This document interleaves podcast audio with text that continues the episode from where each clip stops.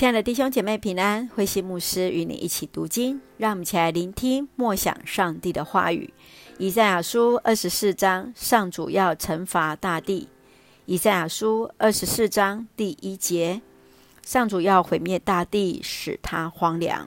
他要翻转土地，驱散人民，无论祭司或人民，奴隶或主人，购买的或贩卖的，债主或债户。贫穷的或富足的，个个都要遭遇同样的命运。土地荒芜，一点出产也没有。上主这样宣布了：土地贫瘠枯干，整个世界衰败，天地空虚。上帝的子民不遵守法律，违反了他所立永远的约，玷污了他们所住的土地。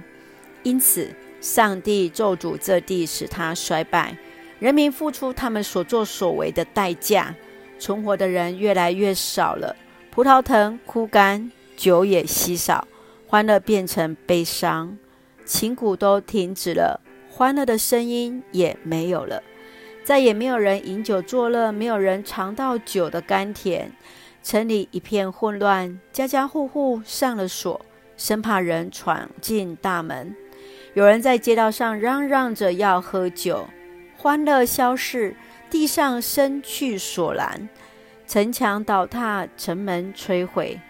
世上列国都会有同样的遭遇，好像收成的末期，橄榄树上没有橄榄，葡萄藤上没有葡萄。劫后余生的人要快乐欢唱，西方的人要报道上主的伟大，东方人人要颂赞他。住在沿海的人要赞美上主以色列的上帝。从世界遥远的角落，我们听见赞美公义之国以色列的歌声。但是我遭殃了，我完了，我完了。背信的人继续背信，他们的行为可怕到极点。地上的居民啊，有恐怖陷阱、罗网等着你们。逃过恐怖的人会跌入陷阱，爬出陷阱的人会被罗网套住。天降豪雨，地的根基摇动，地要裂开，粉碎崩裂，大地震动，像酒醉的人东倒西歪，像台风中的茅屋摇摇晃晃。世界因罪而堕落、崩溃、破碎，永远不能再站起来。上主惩罚的时刻到了，他要惩罚天界的掌管者和地上的统治者。他要把君王像囚犯似的集拢在一起，赶入地窖。他要把他们关在那里，一直等到那惩罚的时候来临。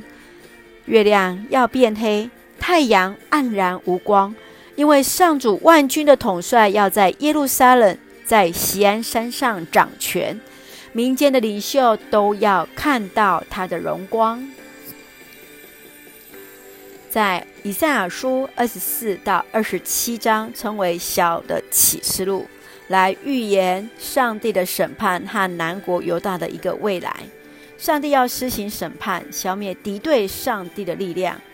在二十四章谈论到世界将会荒废，因为上帝的子民违背了与上帝所立的约，连带土地都要受到了咒诅。让我们一起来看这段经文，一起来看第六节。因此，上帝诅咒这地，使他衰败，人民付出他们所作所为的代价，存活的人越来越少了。当上帝发怒时，不止人遭遇到报应，地上万物也连带受罚了。然而，上帝要保留少数的人存活下来，上帝所留存的这些人将见证上帝的威严，来称颂上帝之名。你认为自己是那被留下来歌颂上帝的人吗？那我们所凭借的又是什么呢？我们如何确认自己就是那上帝所存留的人？接续，我们再来看那十六节，从世上的角落，世上遥呃世界遥远的角落，我们听见赞美公义之国以色列的歌声。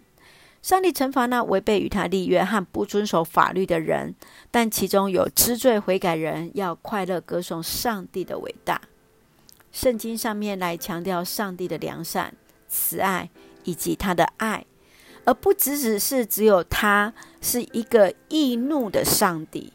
因为我们看到上帝的慈爱，他来施行怜悯。你是如何看待上帝的呢？你会认为上帝是那公义审判的上帝，或是慈爱的上帝呢？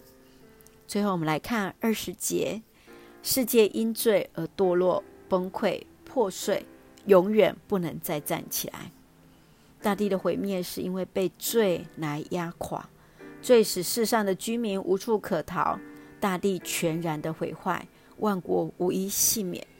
罪不仅仅是外在行为的问题，更是不以上帝的创造为乐，不遵从上帝创造的设立，不愿意去顺服上帝的态度。而在最终的审判，上帝要保留那余民得以进入在恩典当中。今天我们认罪祷告了吗？上帝来怜悯，来恩待我们。愿主的平安与我们同在。让我们一起来看二十四节，二十四章的第十六节。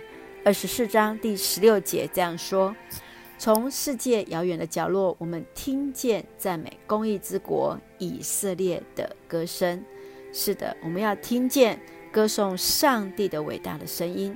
愿主的平安与我们同在，也让我们在这样的一个经文当中，来再一次作为我们的一个提醒。上帝是那公义的上帝，愿我们一起来用这一段经文作为提醒，作为我们的祷告。亲爱的天父上帝，谢谢你所赐美好的一天，谢谢你爱我们，虽然你会因我们的犯罪而生气惩罚，求主让我们能够谦卑认罪悔改，赦免宽恕我们所有的人，能够有新的机会重新回到你的面前，与你和好。恩待保守我们弟兄姐妹身体健壮，灵魂兴盛，也在这接受疫苗的当中一切平安，赐下平安喜乐，在我们所爱的台湾，我们的国家。感谢祷告，奉靠主耶稣圣名求，阿门。弟兄姐妹，愿上帝的平安与你同在，大家平安。